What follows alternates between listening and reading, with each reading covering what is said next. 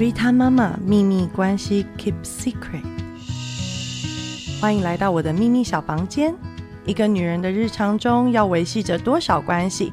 亲子关系、夫妻关系、家庭关系、职场关系，还有性，没有关系。疲于应对这些关系中，你仍然保有自我吗？在没关系的时候，也要记得跟自己打好关系。我已经记录这个 podcast 很久了，因为疫情期间那四个月，我就是除了忙小孩以外，都在跳绳，然后脑脑子就是已经停顿了非常长的一段时间。你知道，四肢一发达了，脑子就可以休息了。可是呢？为什么我们今天又重新再做回这里？因为在疫情期间，有很多的妈妈也都会私讯我，因为疫情期间孩子是很有时间可以练琴的。可是当小孩不练琴的时候，我就放你的 podcast 给他们听，然后呢，小孩就是真的听得非常的认真，然后听完之后都会默默的走到琴的旁边。我想说什么？原来我的广大的受众不是妈妈，是小孩都有。对，所以就是也是非常感动，有这一些回馈，然后让我重新做到这里。然后疫情期间呢，陪伴孩子的时间变得非常的长，我们需要有更多的方法来知道我们怎么引导他们。于是我今天又重磅邀请来了两位，他就是我们有巢氏房屋十年来的代言人，就是从小巢变到老巢的一位。最近 YouTube 影片上面有五百多少几万人次观看，应该快四百万了，快四百万人次观看。我要在他红起来以前，赶快发胎来当我的那个来宾，让大家知道他不止。只有颜值，还有脑子，就跟我一样。好，我们欢迎协奏曲音乐教室的呃艺术总监，就是黄彦博黄老师。哎，大家好，我是黄老师。那呃，我们在板桥有一间音乐教室，那叫做协奏曲音乐教室，我是负责这里面当做总监这样子。对对，还有另外一位是他的夫人，幕后的老板。全家一讲话就跟当的那个 杨老师杨婷儿，大家好，我是杨老师，然后我现在目前任职于呃协奏曲艺术总监的总监，还有老师还有在高中兼台北一个私立的高中双语部教音乐，他们两位都是呃我儿子小提琴老师罗景宏老师的好朋友，然后就突然有一天发现嗯。怎么这个桌上怎么每一个人都是硕士，都是音乐硕博士？然后请问一下，我在这里干什么？Excuse me，你是陪练界的天后，耶，我是陪练界的妈妈。我们都要问你，我们都要请教你。对，所以就是哇，我们杨老师是毕业于那个呃 John Hawkins 音乐学院，怎么念？Peabody 音乐院，Peabody 音乐音乐学院的硕士哦。那我们呃黄老师呢？他是毕业于呃，我是新英格兰音乐院钢琴演奏硕士毕业这样。哇哦，跟罗老师是同学，对不对？呃，我们是从高中就开始当同学，对对，然后到 Boston 读书的时候错开了，因为我有当兵，我当兵后才出国，但是他就三不五时就会回来。哎，这么高也不能躲兵役嘛？是太矮才可以躲？因为年龄到了，你十七岁以前没有出去，那个时候我们十七岁以前没有出去就出不去了。哦，对对对，所以后来就是选择留在台湾完成学学业才出国，这样对。哇，两位都是那个音乐界的硕士，然后协奏曲音乐教室呢，在板桥这间教室，就是老师也都是非常的资深跟优秀。哎，我去，你们你们老师没没有硕士不能去当老师，是不是？哎，没有，就是这就是基本的一个门槛，也不是是因为说，呃，我们教室有二十二位老师，有没有听过学历霸凌？没有这样子，是因为我们的老师流动率很低，因为都是朋友的朋友。然后朋友之间都是互相介绍，所以大概水平就是学历都是差不多，都是硕士，然后有些博士的老师。因为你们自己身为就是音乐的专业人，然后在同时身兼老板的角色，你们在挑选老师上面也会特别的有心得，对不对？通常都是由我来面试老师，然后老板的第一个要求就是要长得漂亮。不是，我们在聊脑子，你要聊到颜值。呃，因为老板是男的，所以他的第一要求要求条件就是要漂亮。没有，因为应该这样说，补习班或是音乐教室是，其实它也是一方面来说，它也是有点像服务业啊。对，那所以当然不不一定要漂亮，可是我觉得一定要干净整齐。其实这个是大家出社会给 自己的一个其实也对啊，其实漂亮是开玩笑，因为大家都学音乐，所以我们其实最基本的要求，第一个一定是学历。嗯，但我相信。每一个老师教法都不一样，每一个老师有是欧派，有是美派。那我可能不见得会认同这个老师的派别或是教法，可是我觉得他们至少都有一个硕士的门槛，大家都有一定的基础跟是经验，所以我觉得硕学历是最能够呃先第一筛第一方面的筛选筛选，对尤其你们在硕士特别学到的是音乐演奏的这一块，对不对？对我觉得孩子呢，在演奏音乐这一点，我最近的心得就是，上台这件事情就是演出加演奏。对对我觉得这件事情是很重要的，就是说，硕士的学历的老师，他们有精修过他们音乐演奏的这一块，他们对于一些。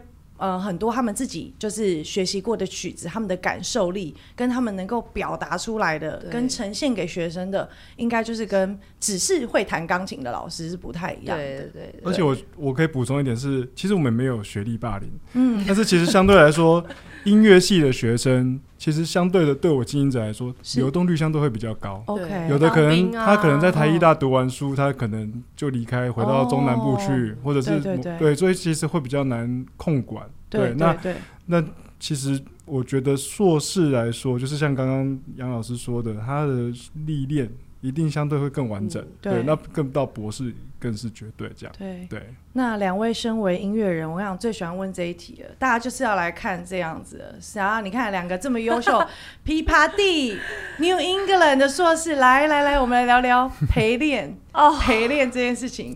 从老师的身份，你怎么去转换成父母的这个角色？哦，这真的是太辛苦的一件事，因为以前我们还没有生小孩的时候，我们就会觉得说，这个小孩子弹不好，为什么？就是妈妈没有陪啊，妈妈不用心，爸爸都不管，就只会付钱，然后小孩子不练琴，不是老师的问题，是家长的问题。当有一天我女儿开始学琴，然后我们跳入了陪练这个苦海你，女儿几岁开始学琴？三岁三个月啊对，这是个意外。你想培养莫扎特？没有，我们我说真的，因为我是深知这条路非常辛苦，所以我其实从很久以前我就觉得我不会要他学钢琴。他如果今天就算不会弹琴，我也很 OK。我哎希望他们这一点科学家。夫妻有产生歧见吗？你有这么我都强烈听太的？太的，我都听这位来宾，我们可以因为我真的觉得这件这是个是条非。这是条非常的苦、非常苦的路。其实才艺都是苦的，才艺没有什么快乐学习这件事。所以那时候是因为我女儿在我们教室的儿童律动班、幼儿律动班，就是在那边玩乐器啊、启蒙音乐。然后我们教室老师他除除了是钢琴老师之外，他自己有去修达克罗斯，然后也是其他音乐机构的认证的老师，哦所以他很会教儿童律动。对，然后那天五个学生，结果四个都在上课的前五分钟打来请假。啊，全数放老师鸽子，就只剩下我女儿跟老师，那我就很尴尬啊，因为老师都来了，我不能我不能让老师回家，我一定要付老师钟点，所以我就跟老师说，那那那那那我们我我们来上钢琴好了，因为因为都没有人，只有我女儿，那怎么办？一对一那就也不能上律动课，一对一没办法，那我们就上钢琴好了。然后我就跟老师说，那不然就上半堂看看，上三十分钟。诶，结果我女儿好像就做了五十分钟，就是一整堂完整课。然后老师就说：“诶，他可以耶，因为老师本来一开始也没有把握，他从来没有教过这么小的。但因为我女儿是水瓶座，就是从婴儿时期，她就是可以一个人在围栏里面玩玩具一个小时以上的人都不吵我，专注力很够，她就是个泡泡人，就在自己的世界我儿。子也是对这种人，所以他坐得住，然后老师就说：“诶，他可以。”那个人格特质真的很特别，对不对？对，然后我就觉得那就那就试试看，然后我问他要不要，嗯他说好。第二堂课他就叫我说：“妈妈，你不要陪我。”好哦，那你就开始吧，不然其实我从来没有教，我们从来没有收过这么小的学生，对，所以并不是因为说我们自己是钢琴老师，所以我就要说我女儿，对别人四岁开始，我三岁五个月，真的没有，这这个这是个美丽的意外，但是对，他如今也撑了这么久，所以对也是一个蛮好蛮好玩的开始。顶顶东现在也是六岁，快要六岁，下个月要六岁了，对。可是我觉得像你自己在你女儿刚开始启蒙的阶段，你不觉得启蒙真的是最不困难的一件事嘛？我我只能说，我们夫妻都是钢琴老师，做了最正确的决定，就是不要教自己的小孩。听到了没有？我们这一 No 集，这真的是讲难听，也叫花钱消灾。对，因为陪练已经够苦了，如果再自己跳下去教，我真的是，我可能头发会掉光。因为我身边很多朋友都是音乐人，他们真的都自己教，对我真的很佩服。因为我坦白说，我觉得第一我没有那个耐心，第二我相信。适合幼教的老师绝对教的会比我好，他们的爱心跟耐心绝对比我好。启蒙阶段的老师啊，他只需要就是呃，我们要引导孩子，然后喜欢这个乐器。可是呢，当孩子遇到困难的时候，往往都不会是在启蒙期。当他们有一点程度了，然后有一些能力，然后会想要给他一点更。嗯，更更好的一点的舞台去发挥跟挑战。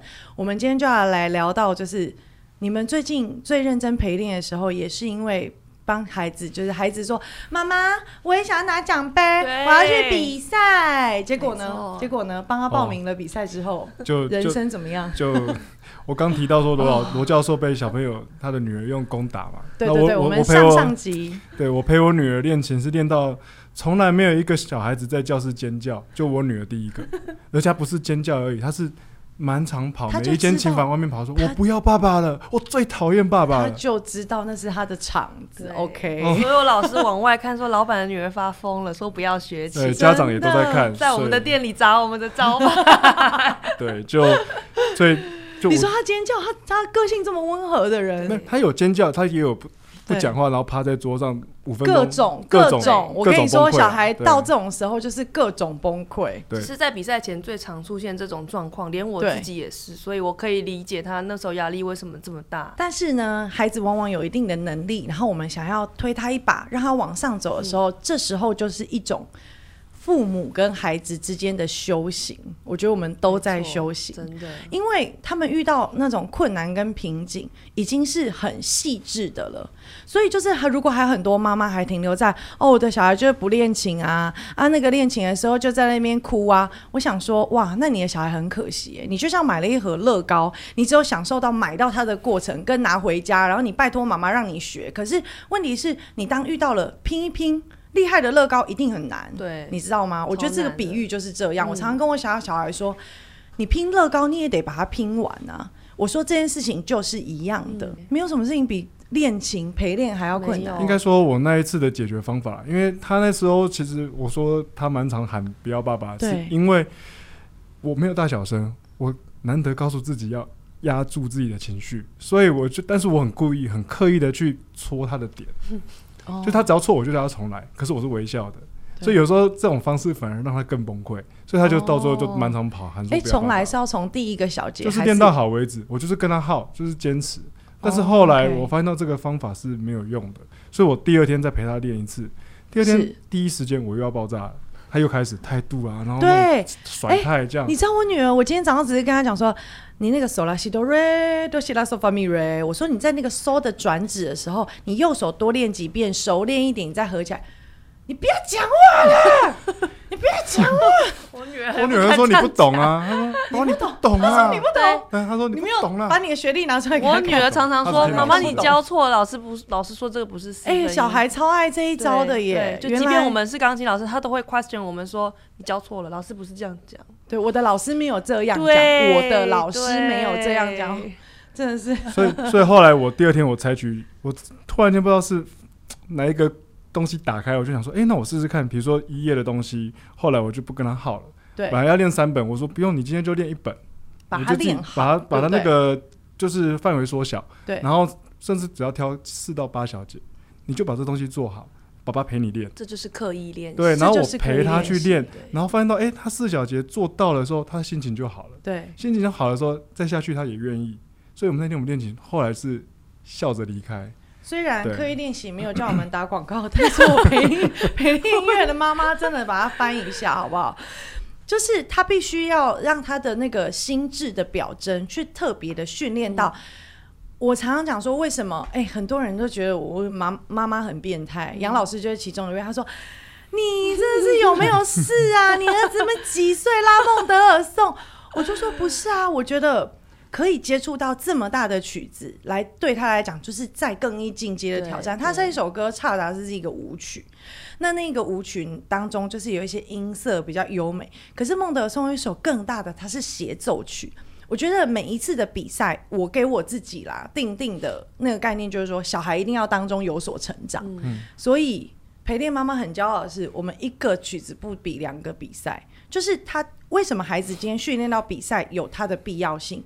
老师，我们来聊聊为什么检定跟比赛是不一样的。其实我们两个从小都没有检定过，我们教室二十几位，甚至我们自己音乐班、音乐系的朋友，几乎没有人小时候可能一两次检定。那检定这个到底是什么？其实我可能会被财团揍一拳，但是我觉得其实有一点是商业的行为，因为杨老师有担任过评审，对不对？我们都有担任过评评审的经验，但是我觉得比赛有一个机制就是很奇怪，通常很多检定都是一个评审定孩子的生死，那检定就是在一个像这样的房间，只有你一个人跟考官，没有人听得到你谈，所以第一你没有你失去观摩的机会，对，你不看不到别人在谈什么。第二，这个评审喜欢你或不喜欢你，就是他决定了。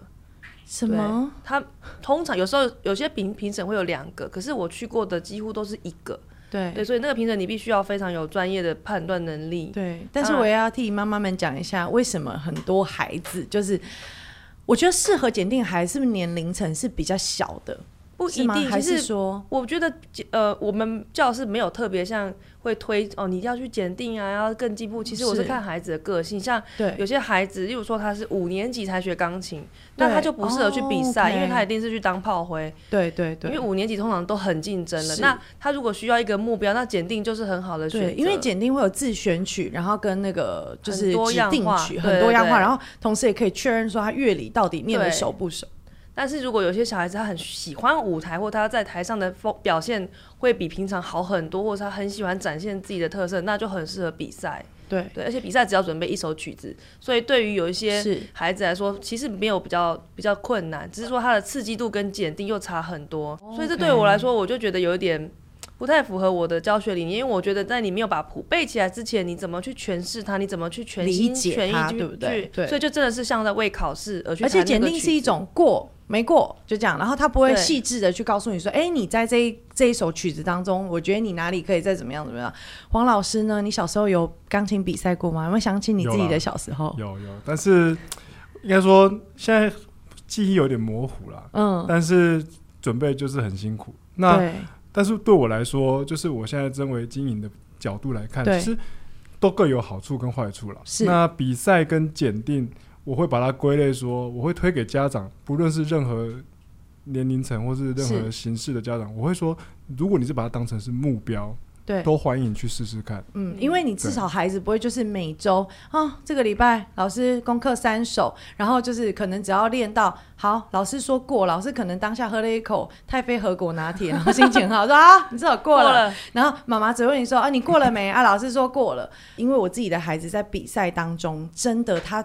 他真的长大了，你知道吗？真的，真的，他们呃呃，这个疫情期间呢，我们家的哥哥是学小提琴嘛，然后哥哥的程度已经非常的高，所以他练琴的时数非常的长。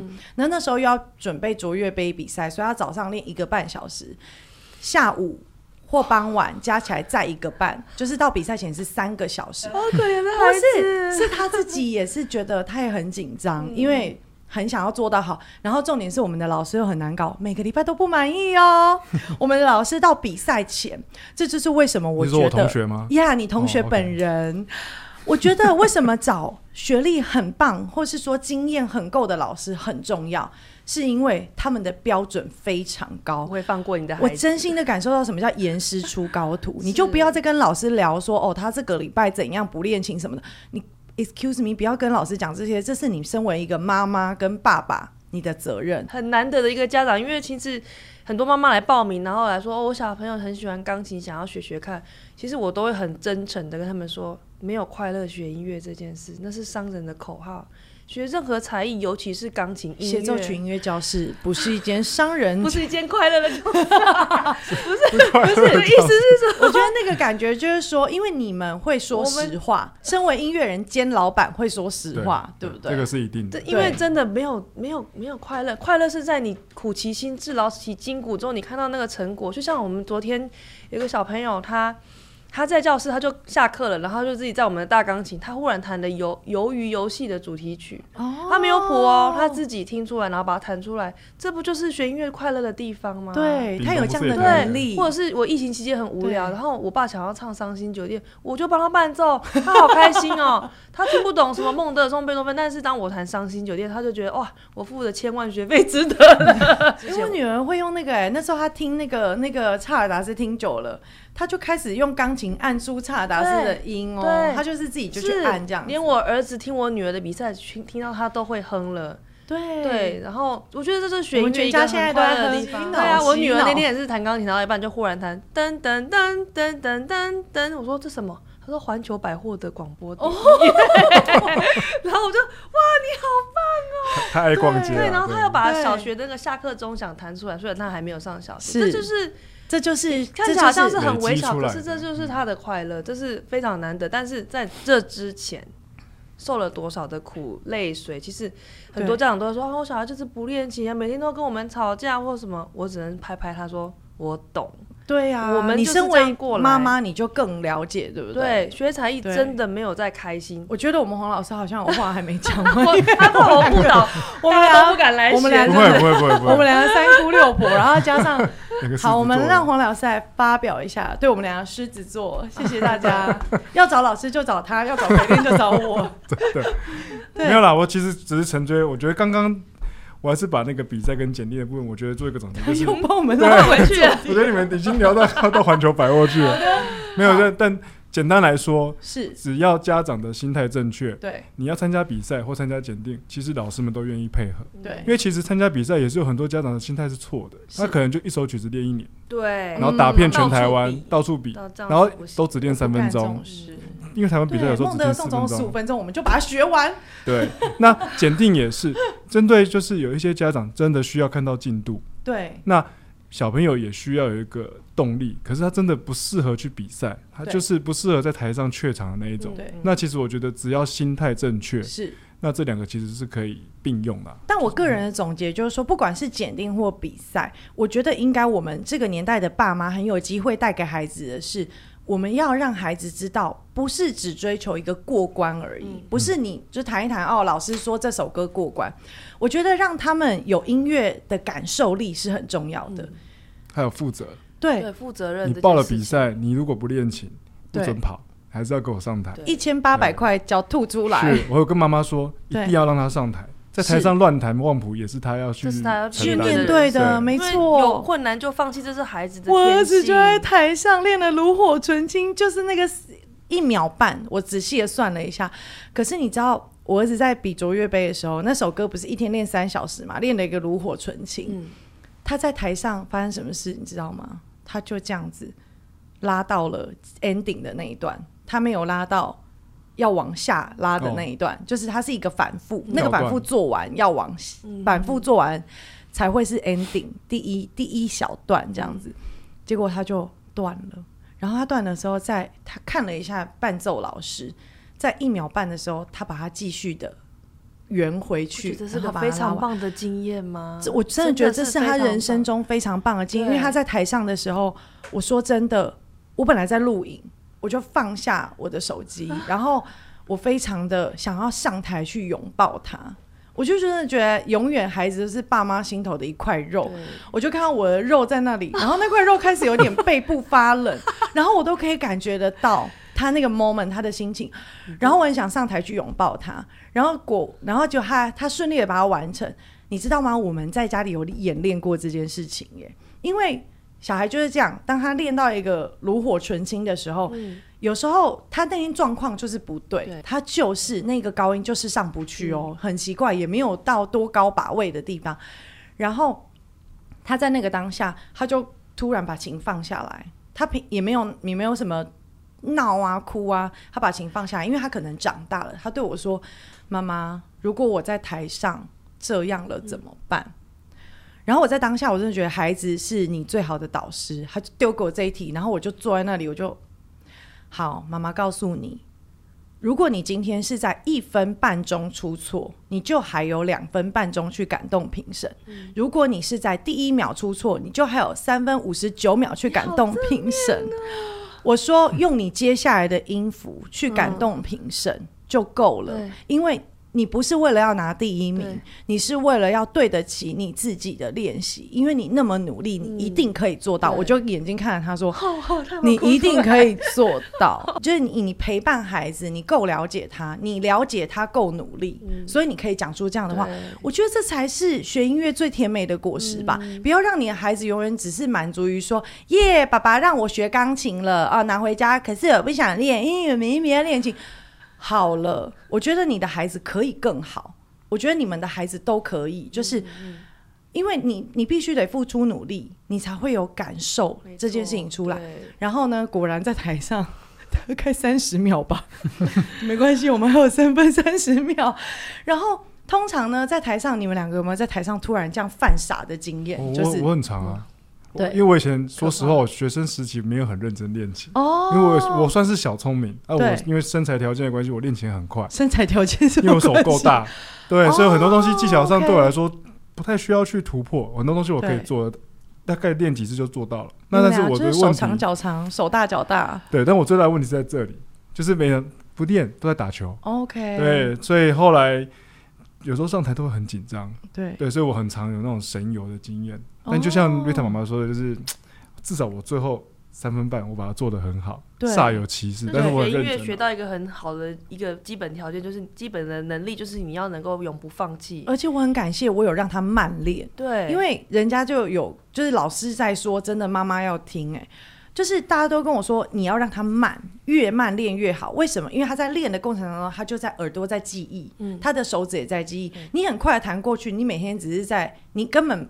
没有空听到你自己弹了什么，或是你自己拉了什么，所以他当下捡回来的时候，说真的，我我我就在他下台的时候，我一直急着冲出去要找他，然后我就看到他了，然后他就在，他就拿着琴，然后就眼神看到我说：“妈妈怎么办？”我就抱了他，我说：“杨思雨你好棒。”我说：“宝贝，你好棒。”我说：“我跟爸爸，如果我跟爸爸没有办法做到像你这样，你比我们都还厉害。”我说：“你你你没有放弃。”我说：“你好勇敢，你知道你比我跟爸爸还要勇敢。”今天换做是大人，大概就吓坏了，吓坏了。对，可是我觉得这样的心智对他来讲就是一个很棒的经验。当然，评审就没有计较他那一秒半，他最后得到了很好的成绩。我非常谢谢那天的评审，因为我觉得，即便他没有得到最好的名次。他没有得到第一名都没有关系，但是如果评审愿意给他的冷静跟稳定，而且他后来拉的真的是完全水准之上，很感动。对，然后那天我就找这两位来庆功宴，就是就是那一天的契机，可以让我们今天就是一起坐在这里 这样。所以这次的经验就带给他一个很，我觉得是一个很毅力的一个很完美的挑战，就是他就知道说。今后要相信妈妈讲的话，要听听妈妈的话，别让他受伤。对，就是 妈妈跟你说的，或是你有什么，我觉得这个到这个层次以上，我觉得我孩子已经是一个大人。